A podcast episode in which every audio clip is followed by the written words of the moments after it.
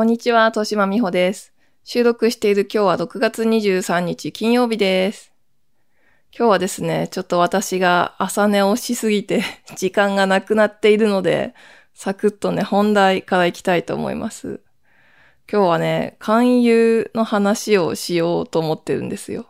私が今、皆さんをね、勧誘しようとしているわけじゃなくて、私が受けた勧誘の話っていう、なんかね、新宿109健三っていう YouTube チャンネルがあるんですね。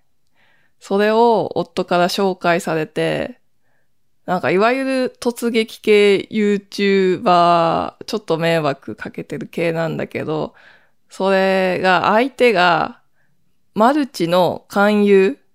に限ってんですよ。マルチの勧誘を見つけて邪魔するっていう。ただね、ちょっと、なんていうのかな。それで、その、法による制裁に結びついてればね、なんかこう、本当に正義の味方っていうか、皆さんぜひぜひみたいな感じだけど、ちょっと、なんていうのかな、死刑？私に刑法の刑って書いてさ、ちょっと自分が社会悪に対して、自分が裁こうとしちゃってる感じがね、結果としては、どんぐらいその本人のチャンネルやってる健三さんがそこまで思ってるかどうかはわかんないけど、形としてはそういう形になっちゃってるから、なんかちょっとね、こう、戻手を挙げて、ぜひどうぞっては言えないからリンクも貼らないんですけど、まあそういうチャンネルがあるんですよ。で、夫はなんでそれを知ったかっていうと、いつもそんな漁ってるみたいな感じじゃないですよ。なんか、バックスペース FM っていう、知ってる人はもうめちゃくちゃ知ってるテック系のポッドキャストがあって、そこでね、とある方が雑談で出してたらしいんですよね。それでまあ夫も2、3本見たぐらいって言ってたんですけど、なんかその、そのバックスペース FM でやってたモノマネを、夫もさらにモノマネして、モノマネのモノマネみたいなさ、健三さんのモノマネのモノマネみたいなのがうちの中で発生してて、私もじゃあモノマネの元がどんなか見てみようと思って見たんですよね。まあ、その、マルチの勧誘現場に行って、なんかこう、モノマネはやってんね、やってんね、みたいな感じなんですけど、マルチとか投資詐欺の会場にも突っ込んでいってみたいな、そういう感じなんですよね。そういうのまあ私もいくつか見て、へーと思って、私ね、こういうマルチとか詐欺の勧誘には人生で一回も会ったことないんですよね。多分ね、それに合う人って、ある程度こう、友達を増やそうとしている人っていうか、人間に対してオープンじゃないと、そういう機会もないんだと思うんですよ。なんか本当のぼっち系人間は多分マルチの勧誘に、あ、でも今はあれか、道を歩いてても、そうそう、道でだってね、声かけてるみたいでしたもんね。なんか渋谷の駅前とかでさ、その、マルチ的な人たちが待ち合わせ場所にもう混じってて、ナンパみたいな感じで、ナンパじゃないけど、別に異性に声かけるわけじゃないけど、もうほいほいほいほいどんどんどんどん声かけていくんですよね。なんか私たちがさ、そういう待ち合わせ場所にいるような若者だった時代って、あんまりね、そういうことなかったよね。なんか、原宿とかでよくあるのが、その、アンケートモニターになってくださいって言って、アンケートに答えると、もうちょっとみたいな感じで、どっかの部屋に連れてかれて、エステの、高額エステの契約をさせられるみたいな、そのマルチっていうよりも、単発で、その、ローン組まされちゃう、お金取られちゃう。その人たちに、その、自分の身の丈に合わない契約をさせられるっていうものはあるらしかったけど、なんかね、そういう、これから自分も加害者側に回んなきゃいけないような、加害者っていうのはあれですよ。そのマルチの人たちは、その、法律に違反した勧誘をしちゃってるからね。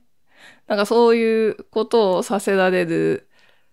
っていうわけじゃなかったじゃないですか。でも今はね、そういう感じもあるらしく、墓地でいてももしかしてね、声かけられちゃうのかもしれないですね。まあだから、私が会ってきた勧誘っていうのは全部宗教なんですけど、なんかそういう話をしようかなって思いました。時期がね、なんかその、自分の中で一番すごい勧誘をね、受けた時期が今なんですよ、多分。その今旬のとある果物に すごく関係した話なんですよね。日付を覚えてるわけじゃないんだけど、ああ、その果物を見るといつも思い出してしまうっていうね、話があるんですよ。まあそれは後ほどよろしくお願いします。じゃあ、今週も行きたいと思います。第33回になります。聖なる欲望ラジオ。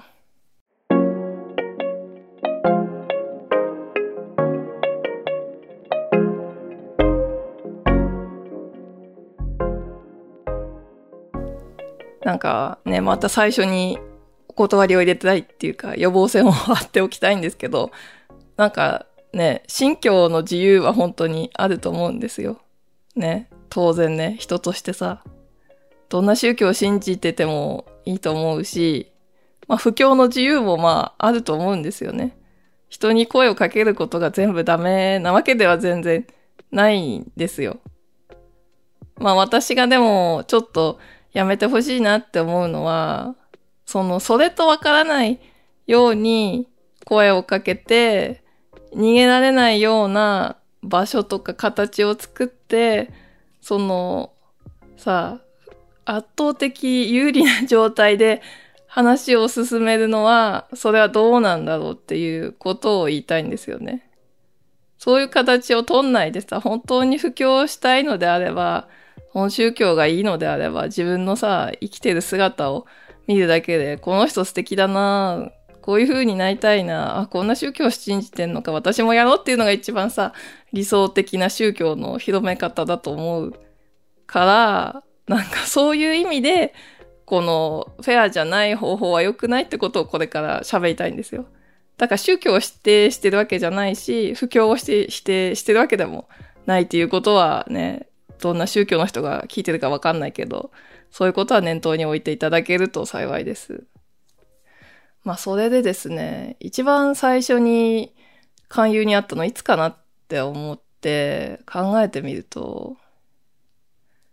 なんか結構やっぱ東京出てきてからかなって思ったんですけど、その前に一回あったんですよ。修学旅行で、中学の修学旅行が行き先が北海道で、東京か北海道か選べんですよね。その学年ごとに。うちは北海道にしたんですよ。で、何日目かで札幌の自由行動あって、札幌市内でさ、大通公園とりあえず行ってさ、午前中に、今思うと大通公園に何しに行ったんだろうって思うんだけどさ、なんか大通公園に行くもんだみたいな空気あったから大通公園行ったんですけど、なんかそしたらさ、なんか疲れて、大通公園ってなんか超長いじゃん。あんま覚えてないですけど、大通公園行ったのそれ一回きりだからさ、なんかそこでベンチで休んでたら、なんか結構おじさん、おじいさんにちょっと片足突っ込んでるかなぐらいの確かおじさんが声かけてきて、なんて最初声かけられたか覚えてなかったんですけど、なんか、なんか、何してるんですか？みたく言われて、ああ、修学旅行で来て、もう歩き疲れたから休んでるみたいなことを私たちがね、3人組だったんですけど、言ったら、なんか、癒してあげましょうみたいな感じで、ちょっと、ね、いいですか？って言って、手をかざしてきたんですよね。だから手かざし系の宗教。ちょっと正式な名称はすいません。ちょっとその時聞いたんですけど忘れちゃって。まあでも手かざし手かざしってみんな呼んでるよね。まあそれでさ、そんで、どうですか？って何か感じますか？って言われてさ、なんか、でも私たちもさ、そんななんていうの、強めじゃないからさ、ね教室ではちょっと生きってるけどさ、生きってるけど、そんなさ、おじさんに急に感じねえよとか言うような輩じゃないから、あ、あ、ちょっとそういえば、なんか、あったかいような気がしますみたいな感じで、ちょっと、ちょっとさ、合わしちゃって、まあ、そうしたらさ、おじさんもなんかニコニコの感じでさ、なんていうの？そ、そんなにしつこくなくて全然、なんか、どちらから来ましたかって言われて、その 言っちゃうんですよね、素直にね。秋田県の？って、小梶中学校ですって。言ったらさ、なんか手帳かなんか多分開いて調べて、ふむふむって。ほんで、あ、じゃあ一番近い支部、ね、湯沢支部あるんで、つって、なんかここに、みたいな、こう、住所とかなんか、その教団の名前をメモってね、渡してスッて去ってったんですよね。なんか、それが多分人生最初の宗教勧誘ですね。なんか、その時はもう、恥ずかしくてさ、なんて言うの？その、やっぱり、大通公園で声かけられてる時点で、もうその修学旅行生ってバレてるわけじゃないですか。まあ平日の昼だから、その地元の子がサボってるっていうよりは修学旅行生なんだなって思うかもしんないけど、なんかどうしてもなんか芋くて声かけられたみたいな風に思っちゃって、なんていうの、隙があるっていうかさ、その東京と北海道を選べるって言った時も修学旅行先でさ、田舎者だから東京みんな行きたいんじゃないってね、こっちの人は思うかもしんないけど、逆ですよ。なんかもうさ、その、一番さ、その一軍グループの女子が、東京なんてマジありえねえよな、みたいな感じで、そんな、こんなダス制服で東京歩けねえよ、みたいな。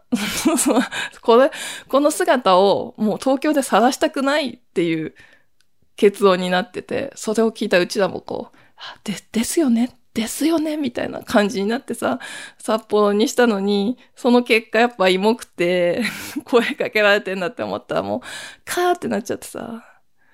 恥ずかしくて、すごい、早く終わんないかな、これって。もうみんな見てるよ、みたいな感じで。でも、あれでしょうね。札幌の人たちにとってはすごく、それが日常的な光景でしょうね。大通公園さ。いつも来る人たちは、あ、また修学旅行生が宗教に声かけられてるわって思ってんでしょうね。うん、でもね、別にしつこくないからいいんだけどさ。でもなんか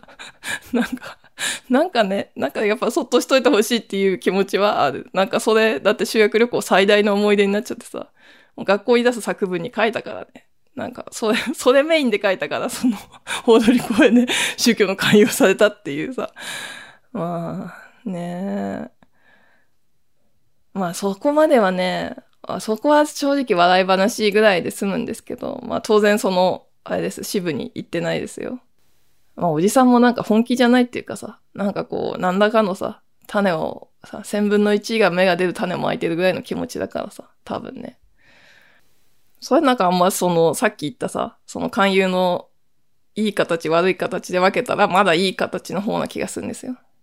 でも次がさ、東京来てからはやっぱりね、なんかその悪い形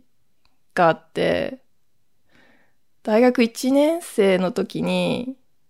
まあ吉祥寺で高校の時の友達と待ち合わせて遊ぶことにしたんですよね。私浪人してるから1年みんなより遅く東京来て、ほんで久々に会おうとか言って、じゃあ吉祥寺にしよっかって真ん中あたりだしみたいな感じで。私大学1年の時よくすごい吉祥寺行ってたんですよ。でもこの時はまだあんまり慣れてなかったかな。なんかそんで、何する何する？みたいな感じで。吉祥寺がさ、なんかこれ あんまり話すとすごい今日の話題からずれてっちゃうと思うんだけど、吉祥寺が今の姿と、その、私が大学1年生は2001年なんですけど、2001年の姿って多分、全く違いますよね。私その、どんどん亡き後の吉祥寺には、もう近寄んないようにしてるからさ。あまりに人が多すぎて。あの頃はね、そんなにめちゃくちゃ混んでるっていうことはなくて、なんかちょうどいい街だったんですよ。でも、なんかやっぱ、出てきたてだからさ、何をしたらいいかもあんまりわかんなくてさ。なんかよく友達と言ってたのは、なんか湯沢屋、湯沢屋を上から下まで冷やかして回るっていうのをめっちゃよくしてたし、そのこともその日したかなって思うんだけど、なんかその時はお金結構使いたい気分で、ね、せっかく東京来て、ほんと東京来て間もなかったんでしょうね。なんか占いの看板がね、目に入ったんですよ。手相占いの。ほんで、友達にね、なんとかじゃあこれやってみない？って言って、占い？行ってみようよって言って、飛び込みでね、占いの館みたいなところに入ったんですよ。で、別に並んでなくて、いや、ちょっと一人ぐらいは待ったかな。一人分ぐらいは待って、でもだいたい二人同時に、こう別々のブースにうまい具合入れて、あんまり時差なくね、手相を見てもらえて、手相占い自体はね、変なところはなかったんですよ。こう、喋りながらさ、さーさーさーって結果を紙に書いてくれて、この線の様子もさ、こう、生命線がこう、運命線がこうみたいな感じで書いてたような気がすんな。まあ私はさ、それで25歳で社会的成功、社会的名声を得るって言われてさ、それを信じてさ、ちょっと信じすぎて、ずっこけたみたいな感じがありますけども、ちょっとさ、それでホクホクになってた。その紙を手にしたんだけど、その占いが終わった後に、なんて言われたんだったかな。なんか、片白をもらったんですよね。片白わかります？その人の形に切ったさ、和紙みたい、白い和紙、和紙なんかな、あれ。なんかペラッとした紙で、片白自体は別にね、信仰宗教特有のものとかじゃなくて別に神道でも普通に使われるものかなと思うんですけど、その、昔ね、おじいちゃんが送ってくれて毎年、その6月12月になると、それをなんかこう、体中ペタペタペタってこう、別に服着たままですよ。やって、最後にふって息吹きかけて、なんかそれをなんかこう、炊き上げてもらうかなんかしてもらうと、なんかすっきり、すっきり新年とかさ、次の半年を迎えられるみたいなアイテムなんですけど、なんかそれを持って、なんかここに行くと、なんかもっといいことがあるみたいなことを言われたんですよね。で、その行く先が、神社だったらさ、なんか行ったかもしんない。いや、まあね、でも行かねえかな。吉祥寺から遠かったし。神社だったらさ、まだ考えるけど、なんとかセンターってついてたんですよね。なんかそれで、なんか、なんかこう、あって思ったんですよ。悟って、あ、これって、なんかこうやって普通にさ、街で、占い屋さんの形してるけど、なんか宗教の入り口を作ってんだってその時に気づいて、で、友達出てきた後に、結果報告した後に、これもらったって聞いたら、うん、もらったって友達も言ったから、ごめん、これ宗教だったわって言って、絶対行かないでって言って、その紙は捨ててもらって、なんか、そんな感じでさ、なんか、東京怖いなぁと思った出来事でしたね。あれってさ、なん、なんだったのかな？吉祥寺の底だけなんですかね？他にね、私別に占いいろんなとこで、いろんなとそんな頻繁じゃないけどやってるけど、そういう目にあったのはそこだけだったから、ね割と珍しいのかどうなのか、あんま調べたこともないんですけど、なんかその、隠してるのが良くないし、なんか占い屋さんっていう形もなんだかなって私思いましたね。私たちは多分、なんていうの？学生でさ、別に悩み事とかもなくてさ、二人ではしゃいでる感じや、キャッキャって元気そうな感じだったから、その、ちょっと最後に添えるぐらいで済んだかもしんないけど、占いに来る人ってやっぱもっと弱ってる人たちもいるじゃないですか。なんかそういう、私たちはもはやもうエンタメっていうか冷やかしっていうか、そんぐらいの気持ちで言ってるから、あれだけど、もう本当にどうしよう。この後どうすればいいんですかみたいな感じで来る人たちにはもしかしてね、もうちょっと踏み込んだことを言ったり、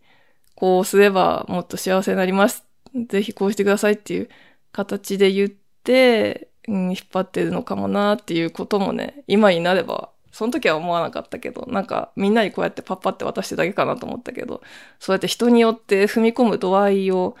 変えてたかもしんないなって今になれば思いますね。同じ業態が今もあるかどうかはわかんないです。でもまあ、ちょっとね、頭の隅に置いといていただけると。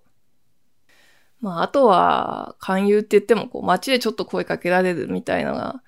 中心で、あれですね、家にピンポーンって来るのは、来ても、来てもドアを開けないからか。来たこともあるけど、ドアを開けないから、なんかそれでめんどくさいことになったりとかしたことはないし、道で声かけられてもまあ、ちょっとすいませんつって、遠慮しますつって。大学の周りはすんごい多かったですけどね。うちの大学の周りはすごい、そのキリスト教と名乗ってるけど、キリスト教の系統では決してない、何らかの宗教が結構力があって、すごい大学の中にも入り込んでんですかね。多分そうだと思うんですけど、その勧誘は結構いっぱいあったかな。でもまあ慣れててあれかって思うから別にすっていう感じなんですけど、まあ、それでですね、そういうのと、その街で声かけられるとかと違う性質の勧誘を受けて、それが今までの人生でその最大のね、勧誘だったんですよ。ちょっとそれこれから詳しく話しますね。まあ、私が22歳かな ?23 歳 ?23 歳の大学出て、すぐの、ほんとすぐの年の話です。まあ、下町系のさ、とこに住んでたんですよね。今まで、今までいろんなとこでさ、ほにゃほにゃくに住んだって話をしてるから、その中で下町はどこかっていうのはすぐ、ね、よくこのポッドキャスト聞いてくださった方はわかると思うんですけど、ちょっとここでは伏せますね。まあ、とある下町のとこに住んでて、で、アパート暮らしだったんですよね。アパートっていうのもあれなんですけど、なんかちょっとよくある感じの、大家さんが広めに、大きめに家を建てて、大家さんも一緒に住んでて、一緒ってそのもちろん玄関別ですけど、で、なんかビルで、まあ少ない個数だけど人に貸してるみたいな、そういう感じの物件だったんですよね。そんで、まあ最初にその入居してすぐちょっと一つあったんですよ。それは入ってすぐに私のところだけに、私のポストだけにある朝、信仰宗教のとある信仰、新進宗教ぐらいかな。ブックレットがさ、分厚いブックレットが入ってたんですよね。えって、な、なんか、なんで私が引っ越してきたこと知ってるんだろうっていうのがまず一つ、ちょっと怖いじゃないですか。そんで、もう一つ怖かったのがさ、結構ほんと分厚かったんですよね、それが。ちょっと宗教ってよくパンフレット配ってるけども、ペライチみたいな感じじゃないですか、いつも。でもそれはもう本なんですよ。だから、なんかもう最悪さ、それ自体が商品だったらどうしようっていうことも考えたんですよね。これを受け取ったことで、なんか後で誰かが家に来て、読みました ?1000 円ですとかって言ってきてどうしようと思って、もう1000円とか絶対払いたくないから、なんか私それ、取んないことにしたんですよ。受け取んないことに。だってその、さ、引っ越してきたことを知ってる誰かが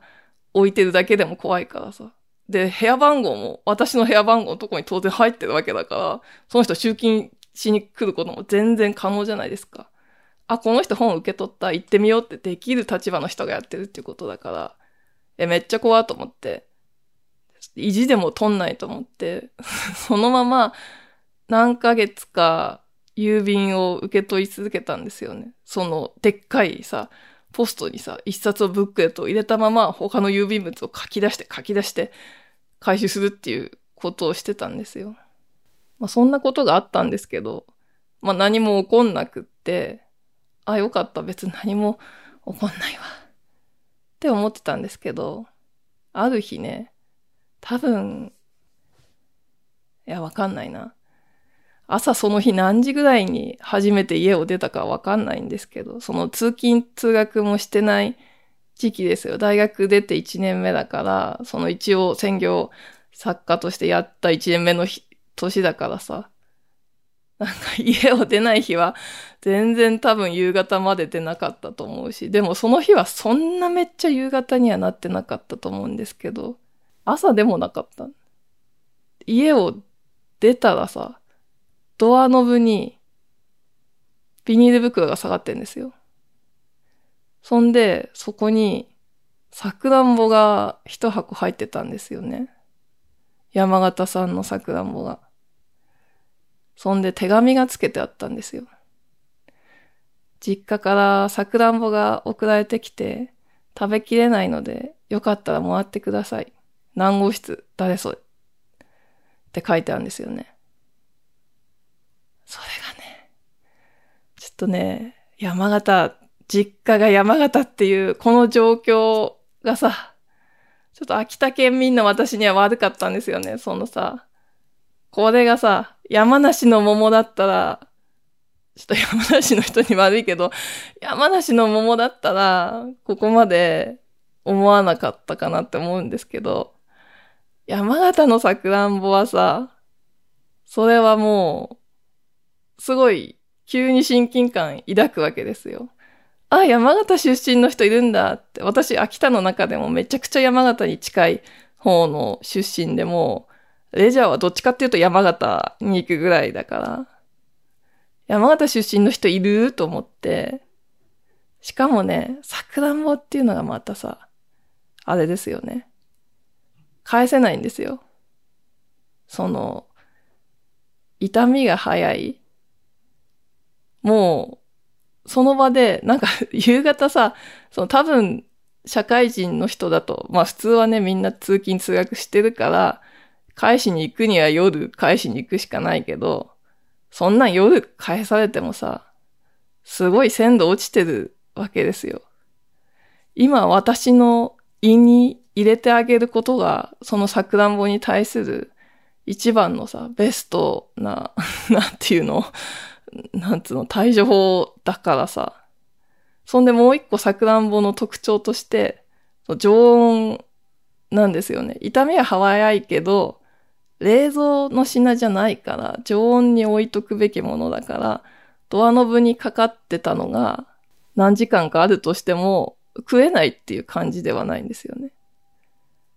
その絶妙なセレクトも、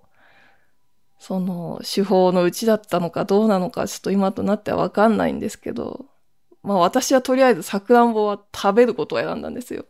そのさくらんぼをね。返しに行くんじゃなくて食べる。そして、お返ししなきゃって思うわけですよ。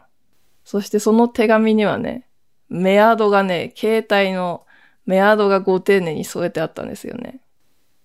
そんで、とりあえず、なんか、お礼をね、そのメアドに送ったんですよ。何百何号室の豊島、豊島じゃないけど、その本名でね、なんとかです。桜んぼありがとうございました。もういただきました。美味しかったです。みたいな感じで。なんか、そしたら、さらに返事が来たんだったか、手紙からさ手紙に最初から書いてあったのかちょっと忘れちゃったんですけど、なんかその人は、今度お茶でもどうですかみたいな。やっぱメアメアド把握して、メールしてからその返事かな。お茶でもどうですかって、何曜日に、何、何曜日何時にファミレス具体的に指定してた、こことかどうですかって言ってきたんですよ。そこでね、気づくとしたら、そこでしたね。なんだけど、なんか私さ、なんかグイグイ来んなと思ったけど、暇なんかなと思っちゃったんですよね。暇な人かなみたいな。暇で寂しいんかなとか。女性だったしね、名前がね。フルネームで書いてあったけど。あ、で、あとさ、山形出身に悪い人はいないって私はさ 山形の人はみんないい人だと思ってるから、そんな何かが起こるってこう、ちょっとの警戒心はあるけど、そんなさ、あらゆる可能性を想像しようと、山形県民に対して思えないからさ、その実家がさくらんぼ農家、農家ってでも言ってないか。実家からさくらんぼ送ってくる山形の人にそこまで思えないから、それで、ちょっとファミレスとか、初対面の人とファミレスとかはちょっと正直めんどくさいよっていう気持ちはあって、なんか、ちょっとめんどいから、なんか、もうちょっと手短に済ましてほしいなと思ったから、なんか、そんな外とか悪いですし、ちょっとお礼の品持ってくだけにさしてください、みたいな感じで言って、で、それならじゃあ土曜日10時で、みたいな感じで、なんか私としてはもう、お礼の品パッて渡して、ちょっと立ち話して、去ろうって思ったんですよね。で、約束のさ、土曜日の10時が来て、まあ、ね、小さいアパートですよ。そんなにさ、何かが起こるとか思ってないですよ。でも私はなんか、お礼の品、なんか、何にしたんだったか、なんかあんまり一生懸命調達した覚えがないからさ、出版社から来たさ、なんか、お中元かお歳暮の中で賞味期限が長いいいやつを持ってっちゃった気がしますね。なんかその頃さ、新潮社が毎年さ、すっごい高級蜂蜜をね、くれるんだけど、絶対食べきれないの。その、賞味期限めちゃくちゃ長くてさ、蜂蜜だからね。なんか、いつかは食べれるかなって思うんだけど、絶対食べきらないし、もうそれも蜂蜜がだんだん溜まってくのよね。なんかそれを持ってったような気がしなくもないですね。すごい高いんですよ、ほんと。高級な蜂蜜なんですよ。まあ、それを持ってさ、行ったんですよね。で、ピンポーンってやってさ、こんにちはみたいな感じで、さ、入ってったらさ、入ってったっていうかもう、一歩目でね、あ、なんかその一歩目でもう、大体すべての線はね、繋がったんですよ。これは宗教の勧誘だったって、わかるような、その部屋の中だったんですよね。そしてあの、ポストに入ってた、でもこの人なんだっていうことまで、わかった。まずね、なんか、軽いジャブとしてさ、でっかいテレビ。部屋には、ちょっと、大きすぎるような大きなテレビが、もう捨てますっていう体で、玄関に一番近い壁際に、コード抜いて、なんかさ、ぐるぐる巻きにして、なんか置いてあるんですよね。そう、コンセントにコードが入らない場所にね。そんでまあ、その次に、もう明らかに、ああ、っていうこととしてさ、そこに知らないさ、女の人がもう一人いるんですよ。そ私を迎えた人は、多分そこの住人だけど、そこの住人ではないし、友達とかでも、この人の友達とかでも全然ないっていう感じのさ、笑顔を見せない女性が座ってんですよ。テーブルがあってさ、私は一人暮らしで同じ間取りの部屋に住んでるけど、三脚ぐらい椅子、三脚、三脚なきゃダメですよね。三脚の椅子をこうギュッと詰めた小さなテーブルにさ、その女性が座って、私を迎え入れたその住人の女性の席があって、私の椅子があって、そのテーブルの上に宗教新聞があるんですよね。なんか多分みんな知ってる宗教新聞じゃないです。あれかなって思うあれじゃないです。もうちょっとマイナーなやつね。あー、やっちゃったって思って、なんか、あー、やっちゃったって、なんか、もうすべてをさ、ほんと一秒で全てを悟って、はーって思ったけど、ね、終わったみたいな感じだけど、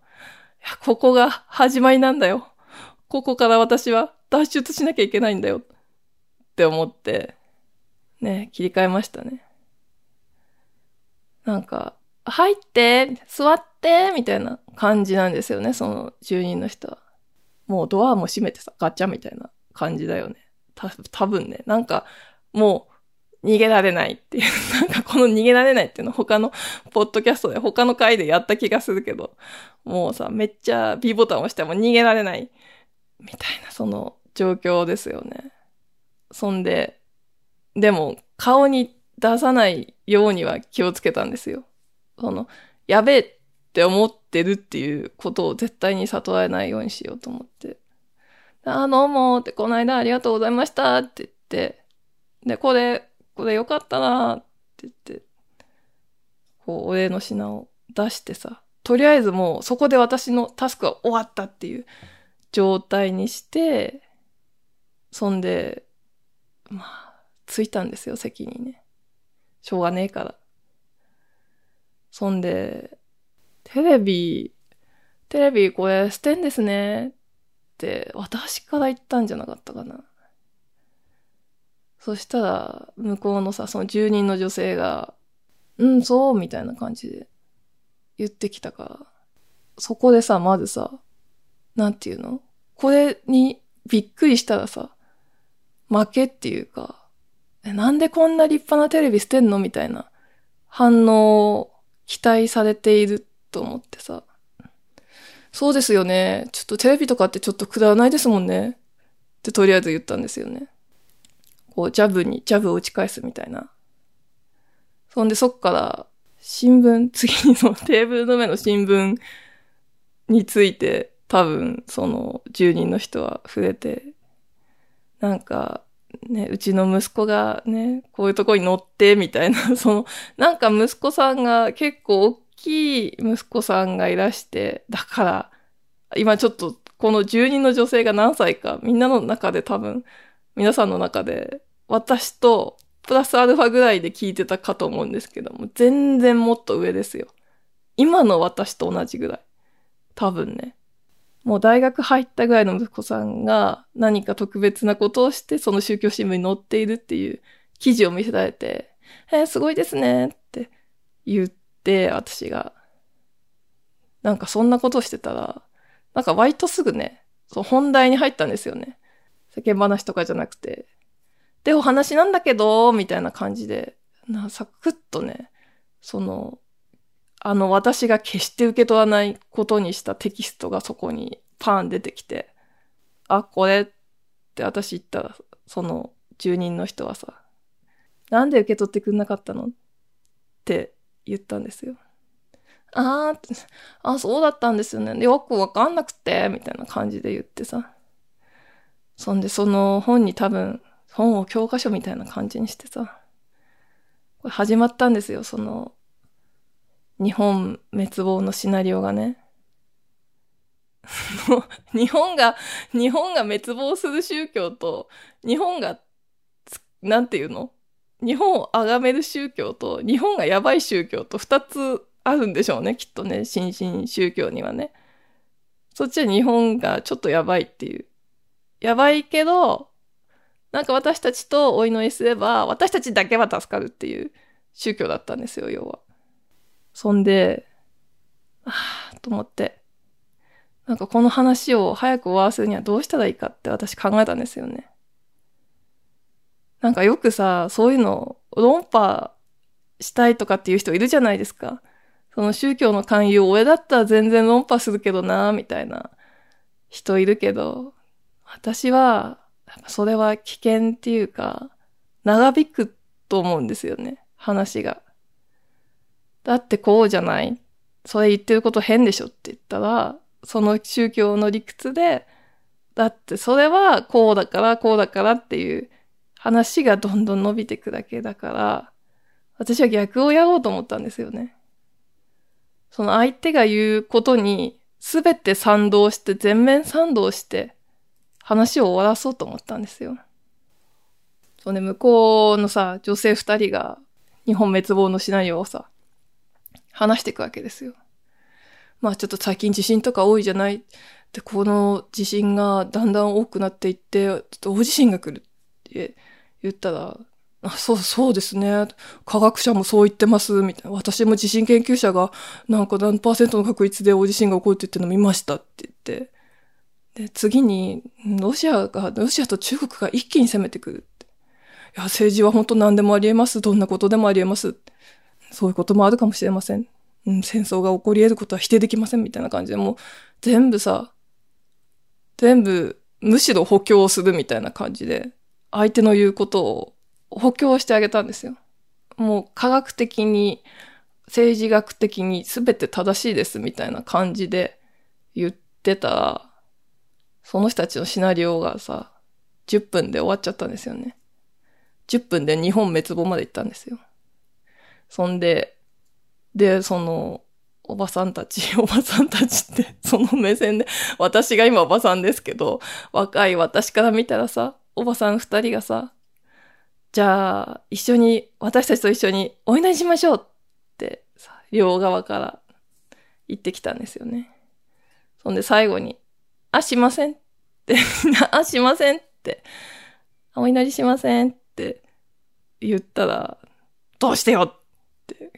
構ね、強い口調で言われて、困っちゃいましたよね。どうしてよって言われてもさ、どうしてよって言われても、私は金を取られたくないからだよっていうその一言なんですよね。そんででも、うーんと思って、この人たちも、若者の私がさ、本当にすごいお金を出すとは今思ってないと思うんですよね。思ったんですよね。なんかすぐにお金を払える人間じゃないし、何を求めてんのかなそれを出せないっていうことにしたらいいんじゃないかなと思って、宗教の人が求めてるものってお金以外何なんだろうって思って、その時私、なんか政治の票かなって思ったんですよね。票。ね、いろんな宗教でやっぱり欲しいものだからさ。票が出せねえってことにしたらいいんじゃないかなと思って。なんか自分のせいじゃないけど、もう、しょうがない事情で票が出せないってことにしようと思って。適当にさ、適当にさ、なんか、あ、ちょっと、ちょっとうち、おじが民主党の議員で、みたいな。ちょっと、ちょっと票とか出せないんですよねって言ったら、その人たちめちゃめちゃ怒り始めて、なんか、それ、それ、それなんかいらなかったらしいんですよね。なんかそれは、なんか侮辱だと思ったみたいで、すっごい怒り始めて、そんで。なんか知んないけど、そのおじも、あなたも最低よってすごい、その40歳ぐらいのおばさんに、マジで怒鳴られてさ、架空の、架空のおじさんまで罵られてさ、いませんよ、私に民主党議員のおじさんね。おじさんは、あの、職業訓練校の先生だったと思います、その時多分。そんで、めちゃめちゃ怒鳴られて、ね、でも、もう話はそこで、あ、怒らしちゃったと思ったけど、まあ、その私が参加しないってことはもう決まってるから、じゃあ、これで失礼しますって言って、もう、もう失礼します。ニコニコ失礼しますみたいな感じで、こう、後ろに下がっていってさ、ドアを塞がれてはさすがになかったから、そしたらもうそこでさ、おばさんたち二人はさ、あなた、バチ型だよバチ型だよってすごい、すごい叫んでんですよ。すごい、おばさん二人にステレオで、バチ型だよって叫ばれてさ、でも、私はやっぱ、その、客観的にさ、その、23歳のさ、子供みたいな子供に毛が生えたようなさ、こんな若者にさ、この、40歳過ぎて、多分過ぎてると思うんですけど、ね、パチが当たるってステレオで叫ぶっていうのは、なんていうのかね。なんかそれまでにやっぱすごくいろんなことがあったんだろうなと思って、本当失礼します。外側から ドアをガチャって閉めて、その後全力でバーって走って、まあでも、家に帰るしかなくって、家に多分帰ったんですよね。もう全然そこ、安全地帯じゃないんだけど、その上、すぐ上で、ね、真上じゃないけど、上の階なんですけど、へえ、怖かったーと思って。ねよく脱出した。すごい、自分で自分を褒めたい出来事、ナンバーワンぐらいですよね、人生で。なんかそっからさ、10分ちょっとで生還しただけで、めっちゃ自分を褒めたい。まあでも、結局同じアパートに住んでるわけじゃないですか、その人ね。なんかもう、正直、追っかけてきたどうしようぐらいの感じだったけど、まあ、追っかけてくるってことはなかったですね、その日のうちにね。で、その後もなんかこう、激しい目にあったりとかはせず、ね今思えばでも、そこにさ、意地張って住まないで、結構引っ越してもいいぐらいのことだったかなと思うんですけど。あとさ、私が怖かったのは、なんかそういう勧誘を大家さんが許してるかもしんないっていう可能性がすごい怖かったんですよね。つまり大家さんも同じ宗教なんじゃないかっていうのが怖くて、なんかね、一体どうなっちゃうんだろうって思ってたんですけど、まあ結果的にはどうも違ったみたいですね。なんか、だから大家さんにこんなことがあったって報告をあげてもよかったんですけど、それは後から知ったことで、その時はなんか、チクったら逆にさ、逆になんで信じないんだいみたいな風に大家さんが変わったら怖いと思って別にさ、大家さん、その一緒に住んでる以外にその時家賃が手渡しで毎月定期的に会ってる人だったから、なんかね、敵に回したくなかったですよね。なんかそのまま、まあ穏便に住もう、できる限り穏便に住み続けようと思って、住んで、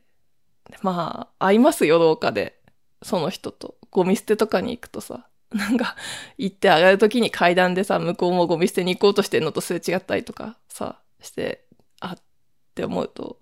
なるべく自分から、おはようございますって言って、で、向こうも伝えて、おは、おはようござい、ぐらいまで行ってさ、私だって認識すると、キッってすごい睨んでくる。でも、でも、まあこっちはニコニコしたままこうやって通り過ぎて、そこまでして、住んで、結局、向こうが先に出てったんですよ。それは多分、事情で、その、春が来て出てったから、その、向こうは向こうの社会生活によって転居しただけだと思うんですけど、なんかその時に、勝ったって思いましたね。でもさ、そんなことはしなくてよかった。なんか一の張り合いみたいにさ、こう、そこに住め、住み続けちゃったけど、やっぱ安全を考慮したら、その後、引っ越してもよかったなっていうふうに思いますね。か住んで3ヶ月ぐらいのことか。3ヶ月でやっぱ出たくないって思っちゃって残っちゃったけど、うん、今だったらね、出るかな。まあ出費もね、ありますけど、そんぐらいは安全のために払ってもいいかなって思います。まあでもそれが人生で最大のさ、やっぱりその勧誘され体験で、その後は大きいことはなかったですね。ねえ、なかなかのものだった。今、やっぱりそのおばさんと思った人たちとさ、同い年ぐらいになってみて、やっぱりいろいろあった人たちなんだろうなっていうことは思いますね。なんか、うん、私はやっぱ23歳の子を、そういうふうに詰めるっていうのは考えられないし、うーん。でも、それをさ、しちゃうぐらいやっぱり追い込まれてる。その、経済的にも、あとなんだろう、そのノルマ的にも、なんか、人を入れなきゃいけない風に上から言われてるんだろうっていうことも今、こう思いましたね。その、お家のさ、家賃とか間取りも同じアパートだからわかるわけじゃないですか。なんかその部屋に息子さんと暮らしてるっていう時点で、息子は同居してるっていう状態だっていうことがなんか話が分かったんですよね。そこにね、旦那さんはいないであろうっていうことも分かるんですよね。ね、母子家庭で頑張ってそうやって子供を育ててるんだなっていうことも。だからそういう苦労をしてさ、なんでしょうね。なんかすごい、急にすごい寂しい気持ちになってきた。なんだろうね。なんかそこまでになった生活っていうのもね。で、私には全部知る由もないし、想像しきることもできないけど、本当に苦労された人なんだろうなっていうことは思いますね。昔はそういう宗教にさ、傾倒して、その人を強引に入れるまでになるっていうのが、うん、人事というか、そもそも宗教に入ってる時点で、私は本当にドケッチだからさ、そのお金の、お金を取られるっていうことがもう、その、なんていうの？自分が得るものの対価になってな場合、ない場合がすごい許せない人間だから、それは本当にないなって思ったし、その人たちのことも、だから、その事情がなんとなくあるなっていうのは分かったけど、なんでそんなことしちゃうのかなっていう気持ちの方が大きかったけど、なんか年、とって思うのは、ね、それこそその40になって思うのはね、本当さっき言ったように23歳の子自分は詰めないって思うけども、でもさ、なんか、うん、宗教に、ね、なんか、すごい決定的なことがあったら、入っちゃうかもしれないなっていうことですね。決定的なことっていうのは、うん、私の中では、事件とか事故とかで今の家族を失うとか、なんか、そういうのさ、まあ想像しなくはないじゃないですか、生きてて。そういうことがあったら怖いなって思うじゃないですか。なんかでも、そういう時にさ、なんていうの？まあ、その遺族の会とかに行って、なんとかなるかもしれないっていう、その、ね、上、なんていうのかな？この、私たちが生きてるこの社会の中で、なんとかなるかもしんないなっていう気持ちがある反面さ、そんな遺族会っていつも24時間365日誰かが対応してくれるわけじゃないし、でもなんか 宗教だけはさ、宗教だけは夜中に、おーどんどんどんどんってやってもなんか許してくれそうっていうか、金のためだったら、うん、許してくれそうって思うんですよね。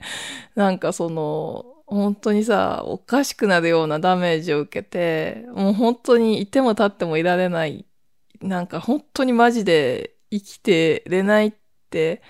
頭おかしくなりそうって思った時に、なんかこう一人でいるんじゃなくてさ、そう、誰かのさ、いるところをどんどんどんどんってやんのは、私はね、手っ取り早く宗教を選んじゃうかもしれないなって思います、正直。なんか、対価はでかいけど、ね、一体総額どれぐらい取られるのか、できればあんまり取られないとこにしたいな。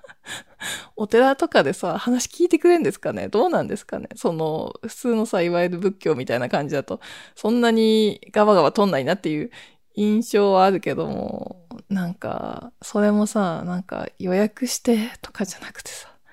今すぐ何とかしてくれって言って、そのまま3年ぐらいそこで泣きじゃくって暴れるみたいなことを正直したいと思うから、ほんとそんぐらいさ、家族を急に失うっていうことを想像すると耐え難いから、マジで。なんかその場合だけはね、正直やっちゃうかもしれないですね。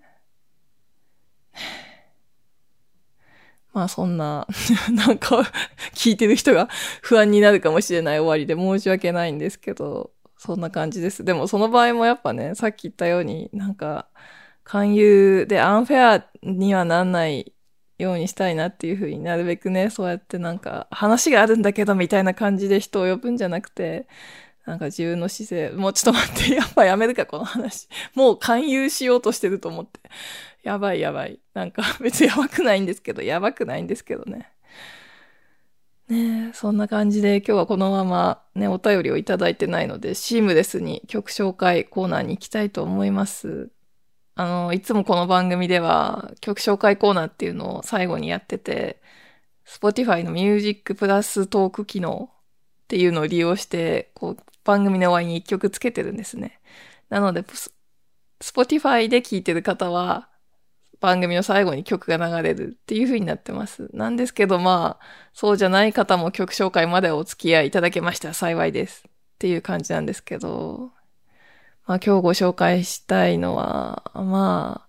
あ、悩みましたけど、ゆずで、いつかっていう曲ですね。ゆず、あの、タイはないんですよ。その、北川さんのね、ご実家がね、ゆずが成功した後、宗教を開いたっていう、そっからじゃないですよ。別にそれに過去つけているわけではないです。ね、もしかしたらちょびっとね、連想しちゃったかもしれないけど、ね、血に食ってるとかね、その状態をなんかネタにしようとかそういう感じでは、そういうスタンスではないので、そこはね、ゆずファンの皆さんご理解ください。まあ、いつかっていう曲があるんですよね。調べると99年1月発売の曲で、その夏色でブレイクしたのが97年の夏ですよね。そっからそんなに経ってない。だからね、割とフレッシュな頃のゆずのリリース、シングルリリース曲だし、あと、あれですね、調べてみると、路上時代からあった曲みたいなんですよね。だからね、ほんとそれこそ、それこそその北川さんのうちのことは99年ぐらいに始まったことだって調べたら書いてたから本当に一切関係ないですね。そんで、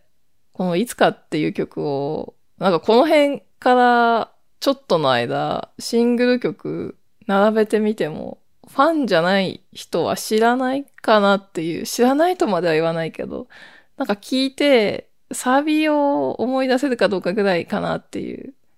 やっぱこう、ファンじゃないものにとってはさ、夏色がやっぱ、その世代的にはね、私その時高一ですけども、夏色の時。あれはもうめっちゃ好きで、めっちゃハマって、もう友達にも、なんかゆずっていう人たちのさ、夏色めっちゃいいよとかって勧めて、もう視聴器の前で勧めてみたいな、そんぐらいの感じで、ねえ、今でも私は 坂道をね、坂道を、急な坂道をブレーキをいっぱいかけて、ママチャリでね、下るときに必ず柚子の夏色を頭の中で流してるぐらい夏色のことが大好きなんだけど、このいつかもね、私の中でちょっと心に残ってる曲なんですよね。心に残ってるっていうのと違うか。なんか引っかかってるくらいの曲なんですよ。そのなんか引っかかってる理由っていうのが、なんかその当時、高2から高3ぐらいのことですよね。なんか心理テストを誰かが持ってきたんですよ。多分部活の時かな。部活か保健室かどっちかで誰かが持ってきた心理テストで、あの、多分同年代の方みんな知ってると思うんですけど、1から11まで数字を書いて、その横になんかこう、いろいろ指示されるままに人の名前とか曲名とか書いていくっていうね、いかにもこう私たちこの J-POP にさ、脳髄までこう浸された人たちが考えた、うちら受けしそうな、まあ、考えたのは上の世代の人かもしれないけど、うちらに受けそうなさ、心理テストがあって、まあそれで、なんかこう、好きな人に捧げる曲みたいなのが結果として出るんですけど、それが私このゆずのいつかだったんですよね。なんか曲に何にも思い入れないんですけど、なんか最近聴いたなっていうのふっと浮かんでね、思い浮かんだ曲を書いてくださいみたいな心理テストだからさ、スッて書いたんですけど、なんか、すごい、もう一回、どっかの機会で、ラジオとかでかな、改めて聞いてみたらさ、その時ネットないですからね。99年、ね、曲をネットで聞いたりはできない。聞いたらすごいなんかこう、めっちゃさ、なんかほんとどうしようもない時はね、僕のとこに来てね。もう絶対僕を呼んでね。絶対に駆けつけてあげるからっていうさ、曲なんですよね。それが捧げる曲って重いなーっって思って我ながらさ そう、なんかそのままずっとたまに聞きたくなんですよ。なんかその心理テストがきっかけなんではなくて、その心理テストがなかったとしても、私の中で多分ずっとちょっと引っかかってたまに聴きたくなる曲だったと思うんですけど、ね。なんか、すごい歌詞なんですよね。なんか本当にさ、何年経っても、何年経ってもって表現ではないけど、いつだって、ね、どんな先だって絶対に君が困ったら助けに行くよっていう曲で、ね、ゆずはなんでそんなことを歌ったんだろうって、その、ファンじゃない自分としてはさ、なんか、なんだろう、でもラブソング、ただのラブソングなのかな？なんかファンへの曲なのか、ラブソングなのか、一体何なのか、全然わかってないんですけど、なんか今改めて聞いてみて、やっぱりこの宗教っていうのをちょっと連想する。その自分がさ、本当にさっきの話とだから繋がるんですけど、めっちゃ困って、本当に困ったらさ、やっぱ、うん、私は友達とか、なんか兄弟とか、そういうとこに全力で寄りかかれるかって言ったら寄りかかれないと思うんですよね。なんか本当にさ、本当に困った時頼れんのって、なんか逆になんかもう、支払う代償が大きいもののみだっていうさ、すごい高い買い物をその時するしかないのだみたいな気持ちがありますね。そのカウンセリングとかよりはるかに高いさ、その、お布施を未来的には払うことになるさ、信仰宗教みたいなとこに行くしかないんかなって、なんかすごい、またみんな心配になるようなこと言っちゃった。何も起こんなきゃ多分私そういう人生じゃないと思いますよ。何も起こんなきゃね。うん、でも、なんかさ、そういうあまりにも悲惨なことがあったらちょっとわからないって思うんですよね。その、知ってる人とかに頼んないで、行政にも頼んないで、そういうところに行っちゃうんだろうなって。だってさ、もう何より優先して絶対に受け止めてほしいもん。一回。その、赤の他人なのに、めちゃめちゃさ、カウンセリングとかは、やっぱ今お世話になってるけど、1時間で終わりだから、その1時間で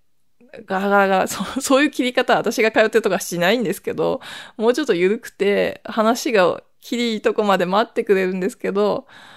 でもまあ1時間30分とかが限度じゃないですか。で、ガラガラガラじゃないですか。やっぱそういうとこじゃなくてさ、本当に悲惨な目にあったらもう、本当にさ、その人の前で地面に頭を打ちつけて転がり回りたいですからね。な、んで、私は何を主張しているんだろうか。なんかまあ、ゆずの曲を聴きながらね、そんなことそんなの誰も考えてないと思うんですけど、なんかこの、いつかっていう曲を聴くとね、ね、ゆずファンの人はゆずに頼ろうと思うのかなゆずファンじゃないから信仰宗教に頼ろうとしてしまうのかなまあ、そんな感じでございます。うん、いろんな人生があるよ、ほんと。ね。そこに行ったった人たちにもさ、そういう勧誘、その最初の話に戻ればマルチの勧誘から、勧誘動画、勧誘撲滅動画からこの話は始まってるわけなんですけど、そのマルチを完全なさ、その勧誘してる人を悪として晒していたけど、なんていうのかな、コメント欄にやっぱり、その人も被害者なんだよっていう意見があってさ、YouTube にしてはすごい 建設的ですよね。建設的なコメント欄になってて、半分くらいはそういうさ、結構冷静な意見で、ねその人たちも被害に遭って自分が、そのお金を稼がなきゃ、稼ぐっていうかお金を稼ぐっていうのと違いますよね。その人からお金をむしり取るですよね。言い方、あえて悪い言い方をするならば。そうしなければならない立場になってしまったんだと思うんですよね。ね、そしてだから、本当に幸せになってんのは一番さ、上の人たちだけっていう、ね、甘い汁をチューチューチューチュー舐めてる人がいいんですよ、どっかにね。なんか、だいぶ曲と違うことを話しちゃった気がしますけども、ねじゃあ、この後曲が流れますが、私とはここでお別れになります。今回のね、すごい微妙な話を聞いてくださった皆さんありがとうございました。なんかあの、ほんと心配しないでください。その、ほんとね、事件事故に巻き込まれない限りは私は多分大丈夫です。多分じゃない、多分じゃないよ。絶対大丈夫なんで。ね。よろしくお願いします。心配しないでください。えー、ちょっと最後になっちゃったんですけど、いつもは別のところでやってる、こあの、あれですね、お便り募集の、あれです。えっ、ー、と、この番組では、お便り皆さんからのご意見、ご感想をお待ちしております。今のところ、マシュマロという匿名サービスで募集しているので、そのリンクを概要欄に貼っておきますので、ね、ぜひぜひ、こんな話してほしい、こんなこと聞きたいみたいな、ご要望質問など、それからもちろん番組のご感想ありましたらお寄せください。心配のメッセージはいらないですよ。大丈夫ですよ。じゃあ、ずいぶん長くなりましたけど、皆さん今週も体にお気をつけて、ね、ほどほどに頑張っていきましょう。じゃあ、聞いてください。ゆずで、いつか。